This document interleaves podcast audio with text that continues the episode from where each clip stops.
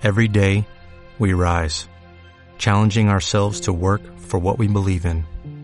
At U.S. Border Patrol, protecting our borders is more than a job, it's a calling.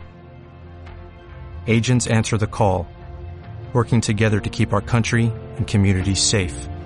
If you're ready for a new mission, join U.S. Border Patrol and go beyond.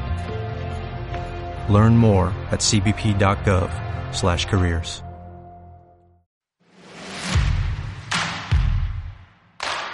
Keep Moving Podcast.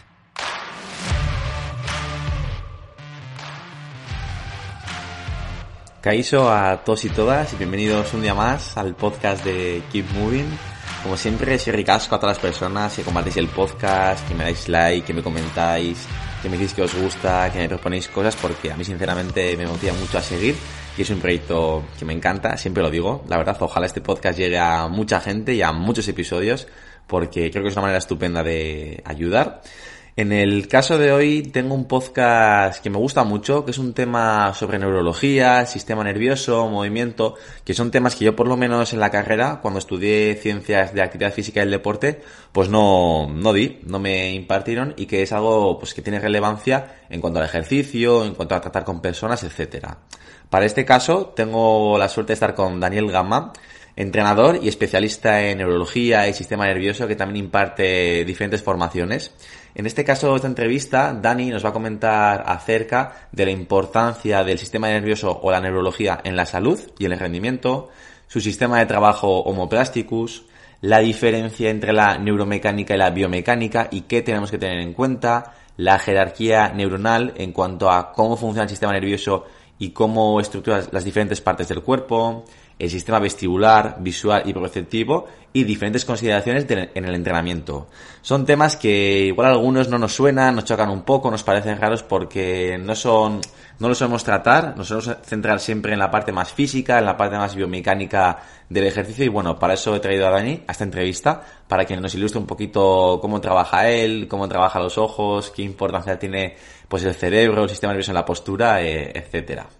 Antes de nada, ya sabéis que siempre debajo en la descripción del podcast o de cualquier sitio os dejo los links a sitios interesantes como a mi Foodcare Kit, a mi página web, eh, diferentes descuentos que tenéis de marcas de zapatillas minimalistas, eh, diferentes acuerdos que a veces consigo con otras marcas, por ejemplo de kombucha o, o, algunas más, ¿vale? Así que bueno, cualquier duda que tengáis, vais a los, a los links y si no, me escribís por mensaje privado en Instagram, que siempre contesto. Dicho esto, os dejo con la pedazo de entrevista con Dani. Muy buenas, Dani. Bienvenido al podcast. Muchísimas gracias por estar aquí. ¿Qué tal estás? Eh, muy bien, Íñigo. Pues encantado de poder estar aquí contigo y bueno, eh, lo que pueda compartir contigo y lo, hasta donde pueda llegar, pues encantado de, de, hablar sobre la neurología, que es un poquito lo que me apasiona en, en el mundo del entrenamiento. Qué guay, Dani. Pues eso, yo estoy encantado de, de tratar el podcast para hablar de uno de los temas pues, que hoy en día se escucha mucho, que es el sistema nervioso, la neurología. Tenéis un proyecto muy chulo en Instagram, que yo es como te conocí a ti. Así que para la gente que te conozca, me gustaría un poquito que te presentes, quién eres, a qué te dedicas y cuál es vuestro proyecto principal. Muy bien, pues bueno, como decía, mi nombre es Daniel Gama, eh, soy entrenador desde ya hace muchos años, ya tengo una edad un poquito importante.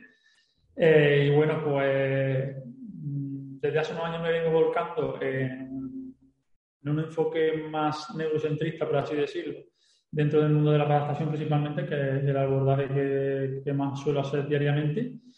Y bueno, eh, como medio para dar a conocer eh, cómo trabajo, pues creé la cuenta esta de Homo Plasticus. Y bueno, pues desde hace varios meses pues intento pues, promover ese tipo de contenido ver qué tipo de aporte puede generar el sistema nervioso al movimiento, que es un poco lo que nos trae a nosotros como entrenadores. Y, y bueno, la verdad que contento de, de, la aceptación que está teniendo y del interés que está mostrando la gente en, en conocer ese método de trabajo. Qué guay, Dani, sí, porque encima ya he visto que estáis hasta dando formaciones, es una pasada.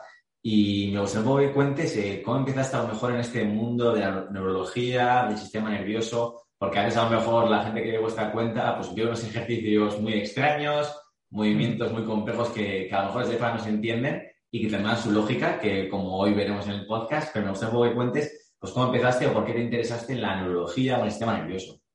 Sí, pues ya te digo, eh, principalmente porque veía que un enfoque puramente mecánico pues, se quedaba algo lejos, sobre todo en personas pues, que venían con eh, déficit de larga duración en, en, su movimiento o encontrábamos algunas alteraciones en, su movimiento de alguna manera.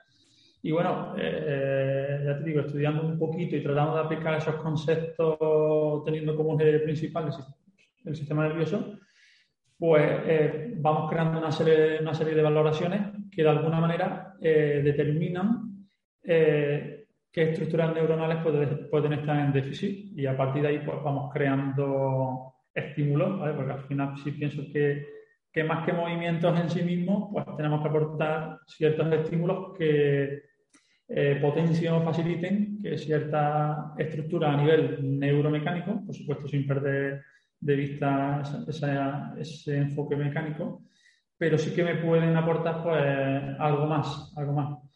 Eh, entonces, bueno, eh, básicamente lo vamos determinando así. Si es verdad que lo tenemos ya digamos, muy, muy protocolizada en, el modo en cómo vamos detectando errores y cómo vamos aplicando y apilando estímulos para que el sistema nervioso esté lo más facilitado para, en definitiva, crear una respuesta motora pues, lo más eficiente posible.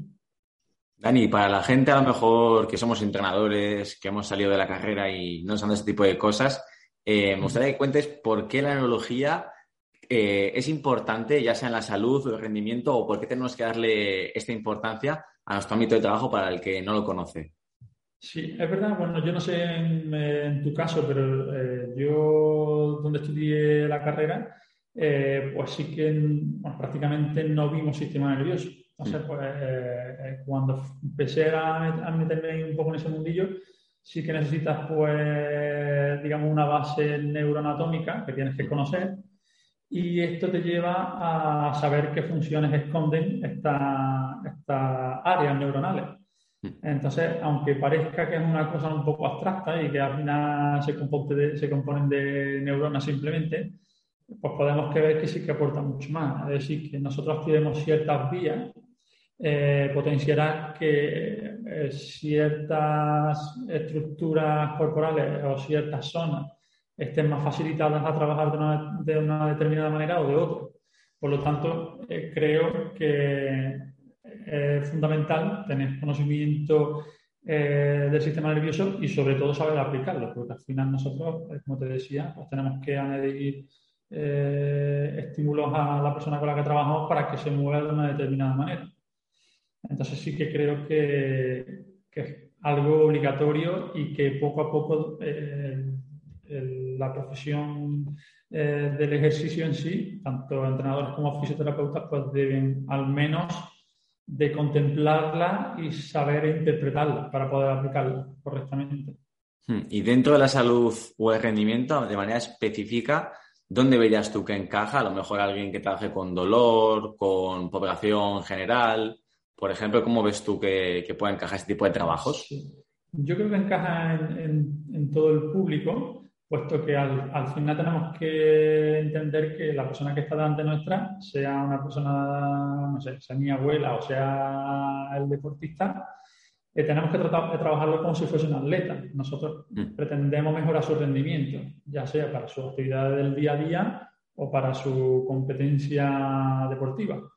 Por lo tanto, eh, el abordar o tener una visión más amplia de, de nuestro cuerpo siempre y cuando eh, tengamos en cuenta el sistema nervioso, puede, eso, eh, puede mejorar el rendimiento en cualquier dirección, ya sea en la disminución del dolor o en, la mejora de la, de la, eficiencia motora. Entonces, bueno, eh, hay estructuras, por ejemplo, que dentro del mundo deportivo son, creo yo, muy importantes, el sistema vestibular o, o estructuras como el cerebelo, que aportan eh, mucho nivel de coordinación, precisión. El lóbulo frontal también sabemos que interviene mucho en tareas de complejidad, variabilidad, de toma de decisión, de atención selectiva a diferentes estímulos. Por lo tanto, yo creo que un entorno deportivo es clave y eh, la persona de, día a día, pues, pues también, ¿vale? Entonces, pues, creo que es fundamental eh, aplicarlo tanto en un sentido como en otro, por supuesto.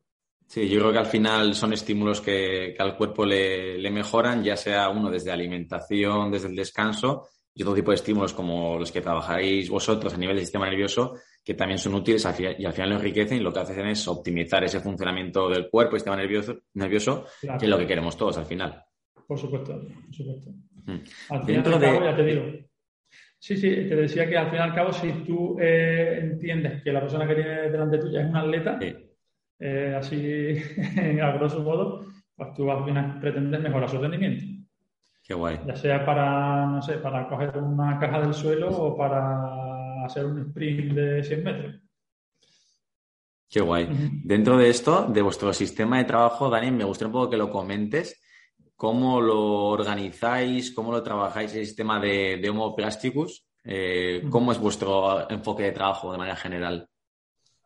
Pues bien, nosotros atendemos principalmente a, pues digamos, a cómo la persona eh, recibe la información que nosotros aportamos a nivel sensorio-motor. Entonces, pues hacemos una serie de test donde vemos cómo responde de manera cortical y subcortical ante estímulos sensoriales y motores. Eh, entonces, establecemos cuáles son los inputs que favorecen o facilitan la respuesta motora y eso entendemos que mejora un procesamiento y una interpretación por parte del sistema nervioso central. Entonces, si ese entorno eh, está facilitado, obtendremos una, una, decisión por parte del sistema nervioso pues lo más optimizada posible, que al fin y al cabo es la respuesta motora que buscamos como, como entrenadores o fisioterapeutas. Entonces, en base a esa eh, interpretación un poco simplista de cómo nuestro organismo se alimenta, pues generamos eso, una serie de test, ya te digo, a nivel sensorio-motor. Luego eh, también eh, recogemos mucha información a través del patrón de la marcha, hmm. puesto que entendemos que es, una, es un bien marcador que tenemos bastante automatizado y por tanto podemos recoger mucha información de cómo nos movemos por el mundo y esto nos lleva a determinar qué posibles estructuras neuronales pueden estar en, déficit. Ya una vez ahí, sí que testeamos un poquito de manera más específica para finalmente determinar qué tipo de estímulos o movimientos podemos aportar a, ese organismo en concreto. Interesante. Y dentro de esto, ¿cómo encaja o cómo veis vosotros la jerarquía neuronal? ¿Cómo organizáis vosotros un poquito vuestro trabajo? Sí, pues ya te digo, normalmente creo que como entrenadores caemos en la, en la trampa, o quizás sea un poco por desconocimiento también, o cómo eh, entendemos nosotros el movimiento, que damos mucha importancia al trabajo propio selectivo.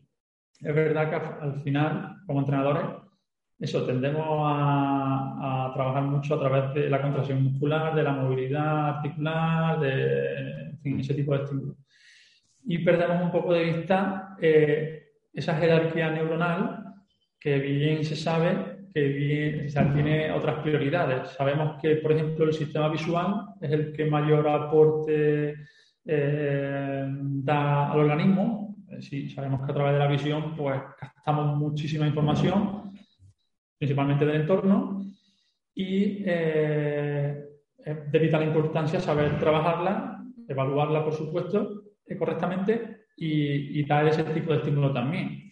Eh, lo mismo pasa con, con la información vestibular. Eh, digamos que nuestros núcleos vestibulares serían realmente como nuestros GPS, ¿no? Nos informan realmente de dónde nos encontramos en el mundo, a qué velocidad nos movemos, hacia dónde nos tenemos que dirigir y en qué grados de movimiento. Por lo tanto, eh, trabajar esos, esos eh, esa anatomía eh, de manera adecuada también puede ayudar a que, no sé, a nivel postural nos encontramos mejor, nos desplacemos más rápido, seamos más ágiles y eso a su vez repercutirá directamente sobre el sistema propulsivo.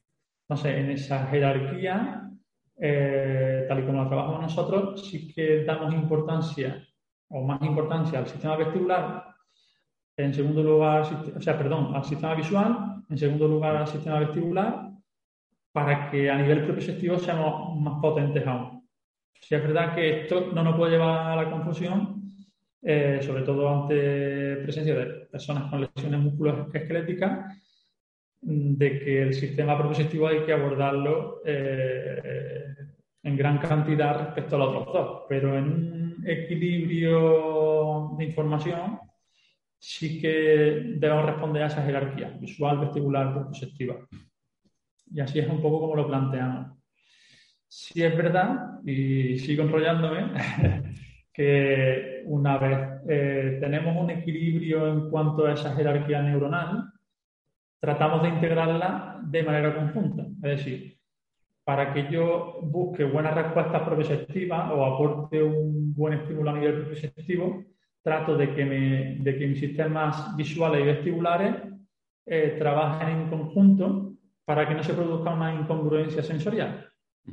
¿A qué nos puede llevar esto si hay una incongruencia sensorial? Pues que a que nuestro sistema responda con algún tipo de respuesta protectora. Es decir, de alguna manera va a percibir una amenaza y, por tanto, ofrecer alguna respuesta protectora, ya sea dolor, sea rigidez, sea eh, eh, pérdida de fluidez motora, no sé, y se me ocurren otras muchas como náuseas, ansiedad, eh, incluso depresión, si, si, nos ponemos. Por lo tanto, siempre trabajamos dando prioridad al sistema que está en déficit, en déficit para luego integrarlo con, con, los otros tres. Sí, lo que se dice al final el cuerpo es un todo y sí que, que mm. cuando algo falla puede verse reflejado hasta lo que dices tú, una ansiedad, eh, un estado de ánimo, un dolor, eh, unas náuseas, que a lo mejor puede ser un mal funcionamiento del sistema nervioso, que a lo mejor tú has encontrado casos. Por supuesto. Eh, ya te digo, yo trabajo mucho, bueno, y sobre todo últimamente, estoy trabajando mucho con dolor cervical y personas que sufren de vértigo, eh, pitido, bueno, y luego, por supuesto, pues migraña, una percepción de desubicación en el, en el espacio constante. Entonces, vemos que al final eh, nuestro sistema propioceptivo está sufriendo lo que el sistema visual y, vestibular pues no son capaces de integrar. Yo siempre pongo el, ejemplo de, que, de la persona que se monta en barco y sufre mareo y vómitos, ¿no? Pues al final, ¿qué ocurre ahí? Hay una incongruencia sensorial. ¿Por qué? Porque mi sistema vestibular está diciendo que o sea, mi sistema visual está diciendo que me estoy desplazando en un barco. Eh, mi sistema eh, vestibular también eh, observa que hay movimiento de alguna manera, sin embargo mi sistema propioceptivo no percibe, no percibe movimiento. Pues esto lleva a que se produzcan esas respuestas protectoras. Lo mismo pasa cuando te montan en una cinta de, estática de correr Tú percibes que cuando bajas, ¿qué ocurre? Que tu cuerpo como que sigue en movimiento. Y viene pasando lo mismo. Al final tú corres la cinta a nivel eh, vestibular, estás teniendo información, a nivel del sistema también, pero tu sistema visual te está diciendo que no te estás moviendo. Entonces, eh, cuando bajas, eh, se produce ese efecto de, de, movimiento.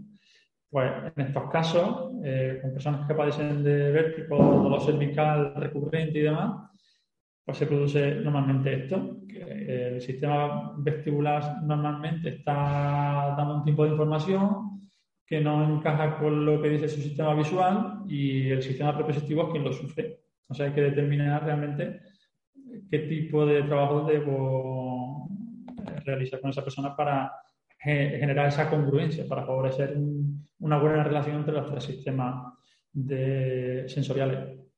Sí, yo es muy interesante porque al final, por ejemplo, el caso de los entrenadores, eh, o puede ser cualquier fisioterapeuta, eh, me da igual. Sí que vemos a lo mejor desde, ese enfoque más mecánico, desde vamos a trabajar la movilidad, vamos a ver el cuerpo de esta manera o vamos a entrenar la masa muscular. Pero claro, se nos olvida que una parte importante del cuerpo, del sistema nervioso, son los ojos, el sistema vestibular, y que si no os entrenamos, pues nos estamos quitando una guinda del pastel. Y yo, por ejemplo, en mi caso sí que lo reconozco, que es algo que, que no he trabajado, que cojo a un cliente y mi foco siempre está en el ejercicio, que al final es muy importante, pero a lo mejor trabajar el sistema visual y, vestibular eh, ya sea en X, tipo de, personas o en cualquier población, pues es un trabajo súper interesante, como mencionas tú.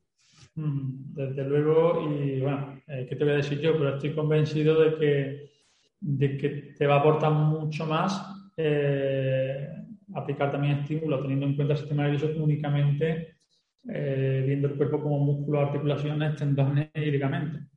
ya te digo, es más, estamos aplicando estímulos como entrenadores y sin darnos cuenta estamos, eh, estamos aportando cambios a nivel neurológico, simplemente que, por desconocimiento no nos damos cuenta. Entonces, de alguna manera o de otra, siempre estamos aplicando la neurología. Por lo tanto, el entenderlo eh, hará que afinemos mucho más, ¿no? Podemos hilar mucho más fino todas esas contracciones que ya hacemos, todos esos ejercicios de movilidad, pues darle un sentido mucho más profundo y por tanto obtener mayores beneficios, siempre y cuando, pues claro, lo entendamos de una manera adecuada.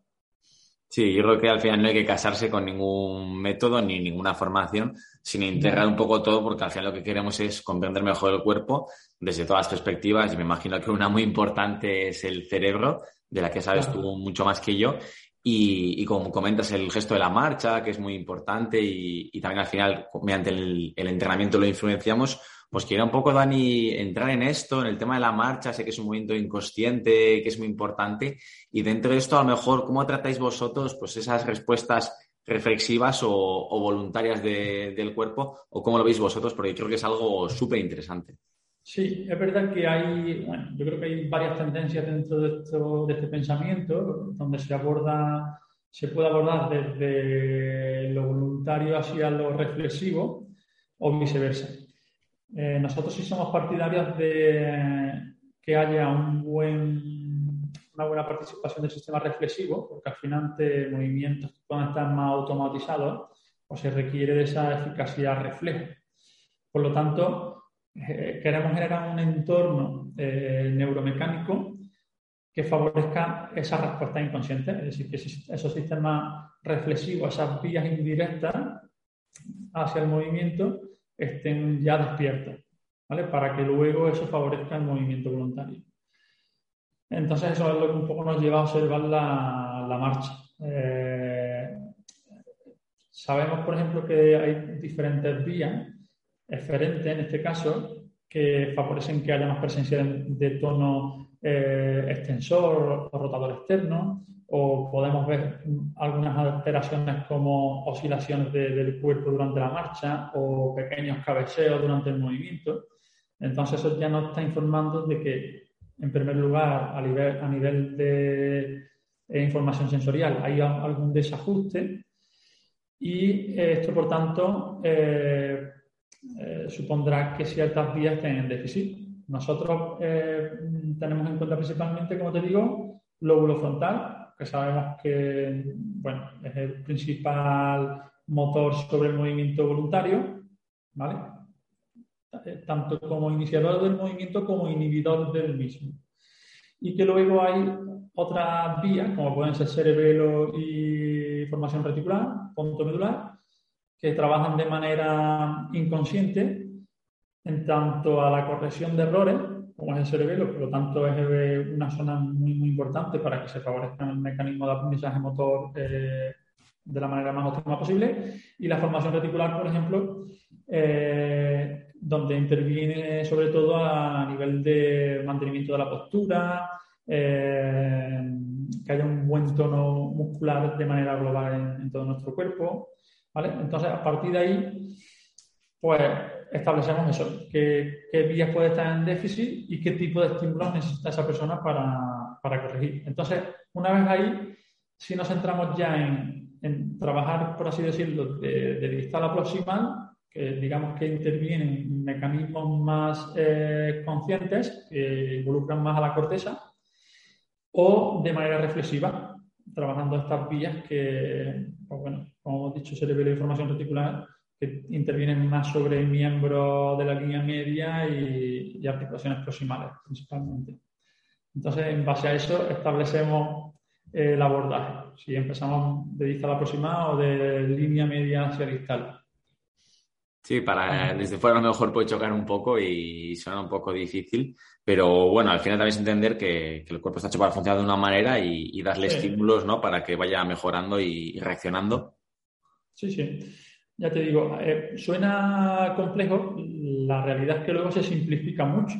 Es decir, una vez que tienes cuatro nociones teóricas eh, y, y, conoces qué tipo de ejercicios favorece que esas vías puedan estar más activas o no, pues luego ya simplemente ir apilando estímulos, al igual que si eh, que es un abordaje puramente mecanicista.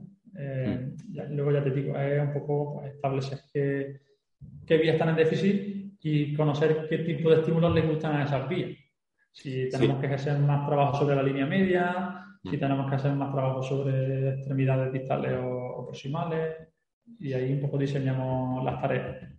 Yo creo que es muy interesante porque al final a veces, pues, ¿no? El tema de la postura, el tema de la marcha, hay gente que se limita, oye, pues camina mejor con esta técnica o, saca pecho, eh, o, mejora tu postura, pero que a lo mejor este tipo de gestos son inconscientes y que uno no se limita a tú de manera consciente pensarlo y dos, a, lo mejor lleva una postura de determinada manera, no, eh, pisa mejor, camina mejor y yo creo que a veces no pasa nada, pero la gente se limita a verlo desde ese modelo tan simple y el que tú tengas una postura determinada o un tipo de, marcha determinada, prácticamente uno, la musculatura puede actuar de alguna manera o de otra, pero el que manda cómo actúa la musculatura, me imagino que al final es el cerebro y todos queremos llegar a esa causa primaria de, de, disfunción o de origen del problema y sin duda tiene que estar arriba, tiene que ser el que manda a los músculos coordinarse. Sí, sin duda hay que tenerlo en cuenta siempre decimos que al final eh, nuestra forma de movernos por el mundo deja huella en, nuestra postura, ¿no? Pero sí que es verdad que eh, no sabemos, sí es verdad que aquí no sabemos un poco, es como el huevo o la gallina, no sabemos qué fue lo primero. O no sabemos si esa postura nos llevó a tener ciertas alteraciones a nivel central o esas alteraciones a nivel central me están llevando a una mala postura. En cualquier caso, yo creo que es una relación bidireccional y, cuanto más amplio sea tu, visión o tu análisis sobre eso, pues más éxito puedes aportar en las tareas que, que propongas a tu entrenador. Bien, Dani, ya hemos hablado un poco de la teoría, de cómo tiene que funcionar un poco el cuerpo, de los sistemas de jerarquía, y ahora me gustaría verlo un poquito de una manera más práctica para que la gente lo pueda entender y a lo mejor cómo aplicaríamos o cómo aplicáis vosotros estos conceptos de vuestro sistema de trabajo, de neurología, al entrenamiento, cómo lo lleváis a cabo, y a lo mejor cómo realizáis una primera sesión y luego cómo trabajáis los diferentes sistemas, un poquito que nos cuentes. Vale. Eh, bueno, como te comentaba antes, eh, fundamental la valoración inicial. Ahí establecemos déficits sensoriales y motores y el patrón de la marcha. Eh, durante, la evaluación sensoriomotora establecemos qué tipo de estímulos, entre los cuales puede haber muchos. bien puede ser vibración local, puede ser aplicación de floating, ya sea un poco más apretado, un poquito más suave. Eh, no sé, podemos trabajar también a través de toque discriminatorio, eh, podemos trabajar con la aplicación de frío o calor o también con la aplicación de movimiento, ¿vale? Siempre con un componente, digamos, de control motor. Ahora bien, eh, a medida que vamos aplicando esos estímulos, observamos cómo puede verse modificada la respuesta protectora. Es decir, si yo veo en una persona que hay una limitación en la flexión del hombro, no sé, por ejemplo, mm. y aplico un estímulo, seguramente de manera casi automática generemos alguna modificación en ese rango motor. Eso sí, puede ser para bien o para mal. Así podemos ver que a lo mejor el rango de movimiento o disminuye. Entonces, establecemos qué estímulo a nivel sensorial favorecen que mi sistema esté dispuesto a, trabajar, ¿vale? O amplifique mi respuesta motora. Entonces establecemos qué estímulos son los potenciadores y empezamos a trabajar con ellos. Los otros estímulos, porque no siempre verás que todos los estímulos son buenos, habrá estímulos que generen respuestas neutras, es decir, que no me generen ningún tipo de cambio, y otros que me generen cambios negativos, trataré, trataré de ir eh, acoplándolos a mi sistema, es decir, iré aplicándolos poco a poco hasta que mi, mi cuerpo, digamos, se adapte y, lo interprete siempre como positivo, ¿vale? Eso por ahí. Eh, lo mismo pasa con el movimiento. Sabemos que si tú haces un trabajo de movilidad sobre ese hombro, que hemos visto que está en déficit de movimiento, eh, podemos trabajar eh, movilizando esa zona de manera activa y bien podemos aplicar un trabajo con metrónomo, es decir, que de alguna manera genere más eh, estimulación a nivel central y por tanto me potencie la respuesta. Siempre buscamos eso. Entonces, una vez que determinamos qué estímulos son los favoritos de ese cuerpo, trabajamos con ellos. Eh, ya te digo, de esta manera lo que pretendemos simplemente es favorecer la predisposición de nuestro sistema nervioso a generar respuestas motoras óptimas. A medida que vamos avanzando en la sesión y en base a la información que obtenemos de, de la marcha, de la, del análisis de la marcha, determinamos qué vías están, eh, o sea, qué, qué, estímulos sensoriales pueden también estar en déficit. Ya hemos dicho que a nivel visual, vestibular y propioceptivo. Bien. ¿Cómo lo integramos? Pues digamos que establecemos un tipo de calentamiento, por llamarlo así. A nosotros nos gusta más llamarlo una activación neural, donde trabajamos a través de los ojos y trabajamos, trabajamos a través de los diferentes eh, sistemas que encontramos en nuestro, nuestro núcleo vestibular, principalmente pues, los canales semicirculares, que son los, encargados de, detectar los movimientos eh, de la cabeza, ¿vale? O los cambios de posición angular de nuestro cuerpo. Eh, y también están los órganos otolíticos, ¿no? que digamos que intervienen en movimientos lineales y tanto verticales como horizontales. Donde establecemos déficit, pues sabemos que tenemos que añadir más carga sobre, ese, sobre esa parte, ¿vale? Eh, ¿Cómo lo hacemos? Pues tenemos diferentes tests donde vemos cómo el cuerpo puede oscilar sobre la línea media y sobre el lado que, digamos, eh, hay menos eficacia, pues ahí estimulamos. Como ya te decía, pues a través del trabajo visual nos basamos principalmente en los cuatro, digamos, movimientos oculares básicos, que son fijaciones, digamos que es la capacidad que tiene la mirada para estabilizar la fijación del ojo sobre un objetivo. Luego están los seguimientos, ¿vale? Es decir, la persecución de un objetivo en movimiento. Y luego tenemos la divergencia y la, eh, o sea, el movimiento de divergencia, que sería la convergencia y la divergencia, que es cómo puedo ver un objetivo muy cerca de mí o muy lejos. Por lo tanto, los ojos tienen que eh, trabajar en sincronización para, para ajustar la posición de los ojos hacia el objetivo. Y también a nivel de eh, movimientos sacádicos. Los movimientos sacádicos son movimientos del ojo en la misma dirección, digamos, saltando de un espacio a otro, buscando diferentes objetivos en el espacio. Entonces, eso eh, ya nos está llevando a una estimulación sobre varios sistemas, a nivel de corteza motora y lóbulo parietal principalmente, y eso ya determina que hay una cascada descendente de, de, activaciones neurales. Ya sabemos que entra ahí pues, un poco ese nacimiento del movimiento desde la corteza motora, pasando al, al cerebro contralateral, ¿no? que va corrigiendo errores, va dando precisión al movimiento y tal, y de manera disilateral eh, estará la formación reticular para dar estabilidad al movimiento, digamos, ¿no? para que nuestro sistema sea robusto ante los cambios posturales.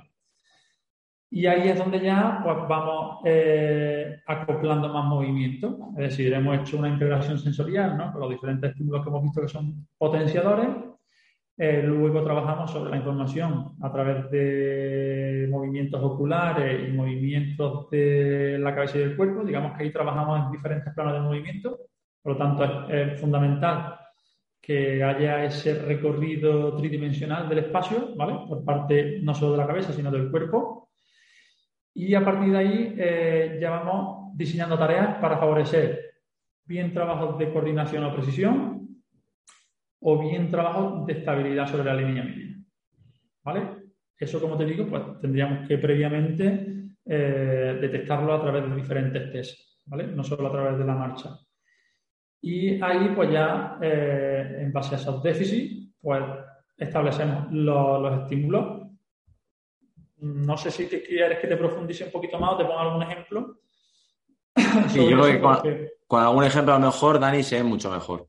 Claro. Eh, bien, te decía que, por ejemplo, el cerebelo eh, determina que mm, movimientos coordinados, eh, precisos y sobre todo favorece la musculatura extensora. ¿no? Pues si yo detecto un déficit en esa vía, pues que intentaré eh, diseñar en, la tarea? Pues movimientos que favorezcan una extensión, que favorezcan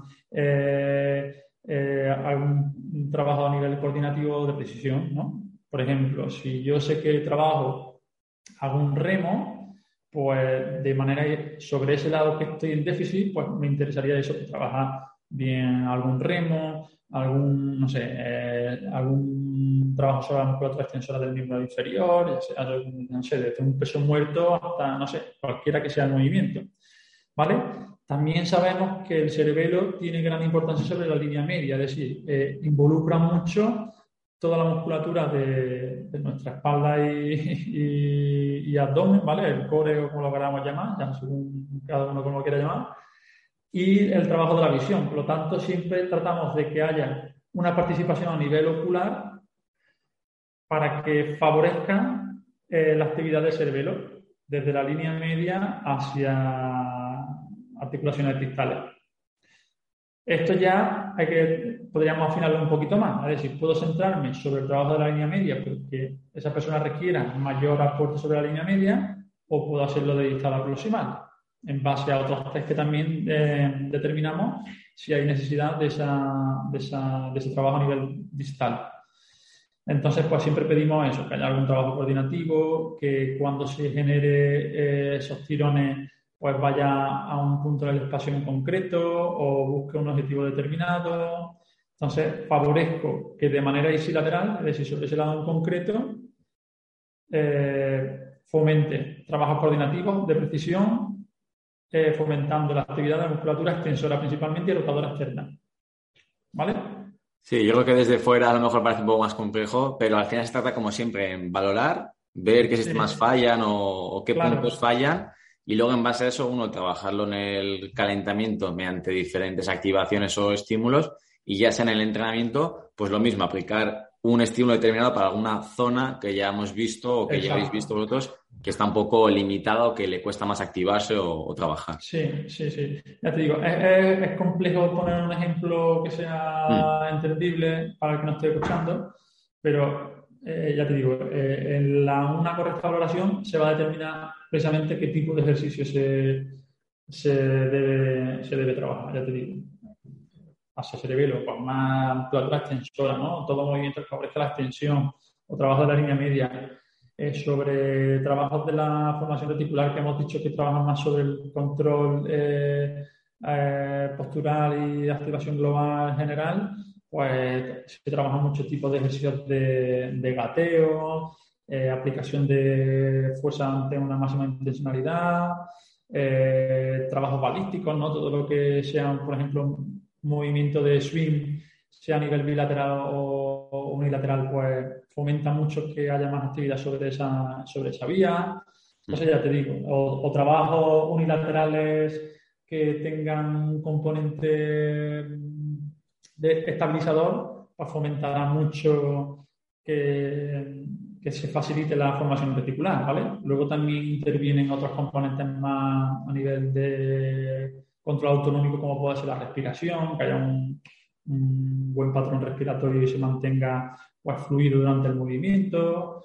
Ya te digo, teniendo muy clara la, la, valoración, al final aplicamos estímulos que yo siempre digo que son que lo trabajamos simplemente que no le damos esa visión neural y por lo tanto parece que no lo trabajamos, pero no hay que crear movimientos demasiado raros, demasiado complejos para integrar todas esas vías.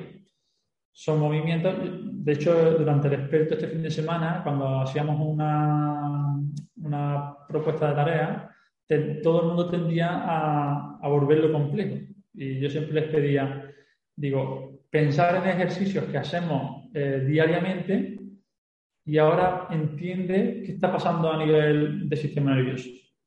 Y al final eso es mm, aplicable pues, 100%. Todos los días hacemos muchos movimientos que favorecen más la musculatura extensora o favorecen más un trabajo de, de antemovimiento sobre la línea media. Eso lo hacemos todos los días. Simplemente que nos damos esa, esa visión neural. O sea, pasamos por alto todo lo que está haciendo nuestro sistema nervioso o, no, está haciendo precisamente. Sí, nos falta un poquito, al final siempre estamos trabajando la neurología, solo que a veces no, lo sabemos o, no nos damos cuenta, sin sí, duda. Totalmente, totalmente. En este caso, Dani, me, pregunto si a lo mejor cualquier persona, por ejemplo, una clase grupal o, todo el mundo en general o alguna población más en concreta, ya sea gente con, pues, con problemas a lo mejor visuales, a lo mejor de náuseas que ya hemos comentado, de vértigos, pero mucha gente se beneficiaría, se beneficiaría de trabajar, por ejemplo, todo lo que sea los trabajos que hemos dicho de los ojos, de fijación, a lo mejor combinarlos con la cabeza para trabajar sistema vestibular. O sea, ¿nos interesaría que este trabajo se hiciese en todo el mundo o en el fondo no nos aportaría grandes beneficios? Sí, yo creo que sí que eh, obligatorio, ya te digo, en esta fase que nosotros trabajamos como activación neural, yo la trabajaría, bueno, la trabajaría no, la trabajo con todo el mundo. Haya presencia de dolor, de lesión, de alguna patología o no. Eh, por lo tanto, eh, yo creo que es clave, ¿vale? Predisponer a tu sistema a que pueda actuar bien. Ahora bien, sí es verdad que en caso, como te comentaba antes, un dolor cervical, todos los problemas que afectan a la línea media, eh, dolor de espalda, sea por la etiqueta que le queramos poner, ya sea una hernia, una protusión, sea mm. dolor por ciática, por la razón que sea, todo lo que trabaje a nivel visual, por ejemplo, como tú bien decías, y a nivel vestibular, favorece que haya una armonía, o sea, la, señal que llega al músculo a través del nervio periférico eh, sea acorde a la actividad que, va a realizar esa persona. Por lo tanto, por eso te decía que a nivel reflexivo es muy importante que predispongamos al sistema a trabajar, porque si no siempre va a haber ciertas vías que estén en déficit. Sí, vamos a decir que es como activar un poquito el cuerpo, ponerlo a tono para que trabaje mejor. Y a lo mejor esa parte de esta vestibular y, visual se nos olvida bastante a los entrenadores. Sí, normalmente o no lo trabajamos o, o la estoy trabajando hmm. quizá inadecuadamente por desconocimiento, por, no tener en cuenta el funcionamiento de esas vías. Y, realmente eh, son sistemas mucho más sensibles de lo que imaginaba. Es decir, haciendo simplemente una fijación visual, eh, si nuestra musculatura ocular no tiene capacidad, eh, pues puedo estar a lo mejor eh, potenciando un déficit aún más. O si trabajo a nivel vestibular o hago giros desde, en diferentes planos, es posible que esté perjudicando más a esa persona que beneficiándola. A lo mejor hace zancadas laterales pues para una persona no debo trabajar a ambos lados iguales y sí que tengo que fomentar más trabajar a un lado que sobre otro. Y eso, pues, sí. Ya te digo, si tú sabes que, por ejemplo, el sistema vestibular, ya te digo que un poco es el que nos sitúa en el espacio.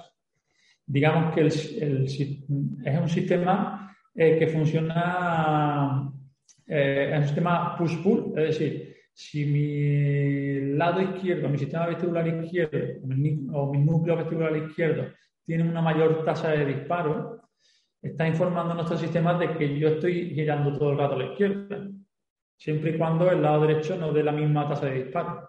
Por lo tanto, si yo hago zancadas a la izquierda sobre esa persona, estoy favoreciendo que siga habiendo mayor tasa de disparo. Y en ese caso, pues sería mucho más interesante eh, trabajar más sobre el lado derecho para favorecer esa tasa de disparo del lado derecho o incluso trabajarlo a una mayor velocidad. Es decir, ahí la aplicación de velocidad mm, eh, favorece mucho que mm, aumenta esa tasa de disparo. Por lo tanto, esa persona va a estar mucho más equilibrada, se va a situar mejor en el, espacio, va a tener una mayor capacidad de equilibrarse ante movimientos unilaterales, que se desplacen con mucha más fluidez en en el espacio. Entonces, ese tipo de cosas que no tenemos en cuenta, pues es clave, por ejemplo, simplemente, simplemente teniendo en cuenta eso. Sí, yo nunca Sí. sí, sigue, Dani, sigue, sigue. Sí, también pasa un poco igual con el sistema visual. No es lo mismo que tú hagas una zancada frontal mirando a un punto que tienes justo en tu línea media, a que hagas una zancada visual mirando a la derecha. Sabemos que si miro a la derecha, pues mi sistema vestibular contralateral, es decir, el izquierdo, está aumentando su tasa de disparo. Por lo tanto, mm, de alguna manera me está llevando más, mi línea media me está llevando mucho más a la izquierda y por lo tanto puedo tener más capacidad de caerme a la izquierda que mantenerme en el equilibrio o irme a la derecha. Por lo tanto, la posición de los ojos y hacia dónde miro en el espacio durante la realización de una zancada también puede ser fundamental. Son, son pequeños detalles que yo creo que marcan la diferencia. Sí, yo creo que son muy chulos, que, que, nunca lo haya pensado y claro, se me ocurre a lo mejor, pues lo que dices tú, que al final estamos optimizando eh, este tipo de ejercicios que tienen repercusión en otras cosas, en caminar mejor, en desear mejor, a lo mejor un deportista que tiene que girar rápido hacia un lado o hacia otro va a poder trabajar mucho mejor. Y se me ocurre a mí, en, por ejemplo, personas de tercera edad, a lo mejor gente que tenga mal equilibrio, que tenga caídas, seguramente esto se verá alterado joder, si lo podemos trabajar de manera simple eh, con algún ejercicio y lo puede mejorar, pues mucho mejor, uno, para que camine mejor esa persona mayor y dos, para que se caiga menos. Claro, totalmente. En esas poblaciones es clave. Además, que verás que aparecen déficit a nivel sensorial en todos y cada uno de ellos. Y, normalmente en los tres niveles. Sí, sí, yo creo que no, se suele tocar y, y tener importancia. ¿Tú piensas que una persona de edad avanzada tiene problemas en su respuesta motora, es decir, tienen menos, eh, menos funcionalidad de su sistema propioceptivo, porque su sistema visual y su sistema vestibular, por falta de movimiento y por presencia de sedentarismo, eh, favorece que haya una inhibición de esos sistemas. Es decir, si cuando te mueves más rígido pues no favorece que tu sistema vestibular de, recoja la información de manera adecuada. Mm. Si no oscilas tu cuerpo de una manera fluida durante la marcha, tu ojo siempre va a ir fijo. Por lo tanto, se produce una pérdida mayor de entrada de información y por lo tanto va a repercutir en tu función motora. Sí, yo creo que este concepto es muy interesante. Yo que he trabajado con gente de tercera edad, esto la verdad es que va muy guay, va muy guay. Y luego me pregunto, Dani, a lo mejor que hoy en día que estamos por ejemplo, el tema del oído, que siempre usamos el teléfono de un lado, que yo al final me fijo y tengo predisposición hacia un lado, o el tema de las pantallas, que yo me noto muy cargado a veces cuando estamos con ordenador muchas horas o el móvil. Sí que puede ser que al final eso contribuya a una disfunción de estos dos sistemas y que por eso nos interese trabajarlo con mucha gente.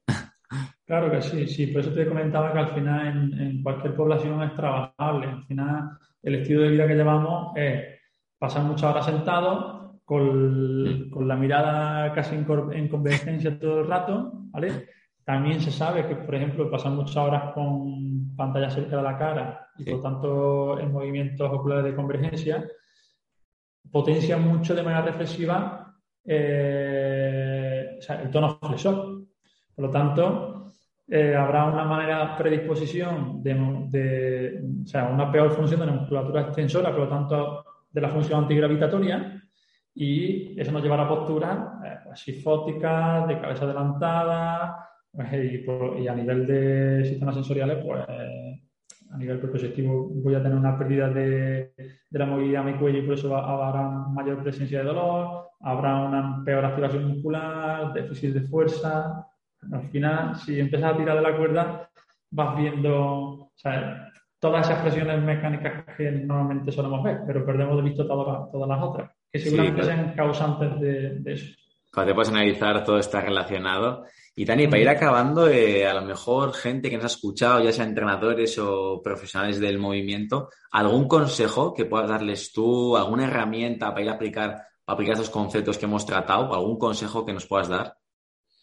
Pues bueno, a ver, principalmente, dado que estamos muy poquito formados en esto, pues mm. lo primero es invitar a todo el mundo a que se forme. Por suerte, hoy día eh, en España hay varias empresas formadoras y al final, pues, con las que se sientan más cómodos más, o más se reconozcan más con ellos, pues que, se formen y que apuesten por la formación. Y eh, mientras tanto, pues, pues, que lean. Yo empecé leyendo un poco de manera libre y eso me, me llevó a ir descubriendo cosas. Y también que no tengamos miedo a aplicar cosas. Es decir, lo poco o mucho que sepamos, que lo apliquemos, porque al final, de alguna manera, equivocarnos nos hará aprender y o al menos llevarnos a la búsqueda de cómo mejorar estos procesos. Y bueno, por supuesto, pues tener una visión más amplia. Es decir, yo siempre digo que, la neurología no es ahora la panacea, ni, ni tenemos que demonizar la corriente mecánica.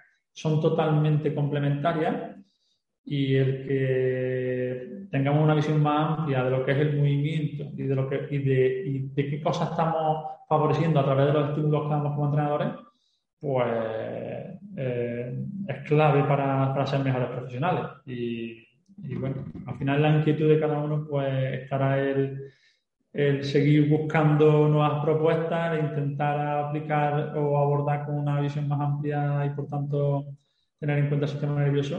Así que, bueno, sobre todo que nada, que al final yo creo que por suerte dentro de nuestro mundo cada vez estudiamos más, eh, hay más ciencias que nos aporta beneficios sobre el movimiento, así que creo que al menos estamos en el camino adecuado todo y ya está un poco en la inquietud de cada uno en querer eh, tener un enfoque mucho más amplio que, y no tan reduccionista, que tendemos a, a quedarnos con una cosa y, y ya está.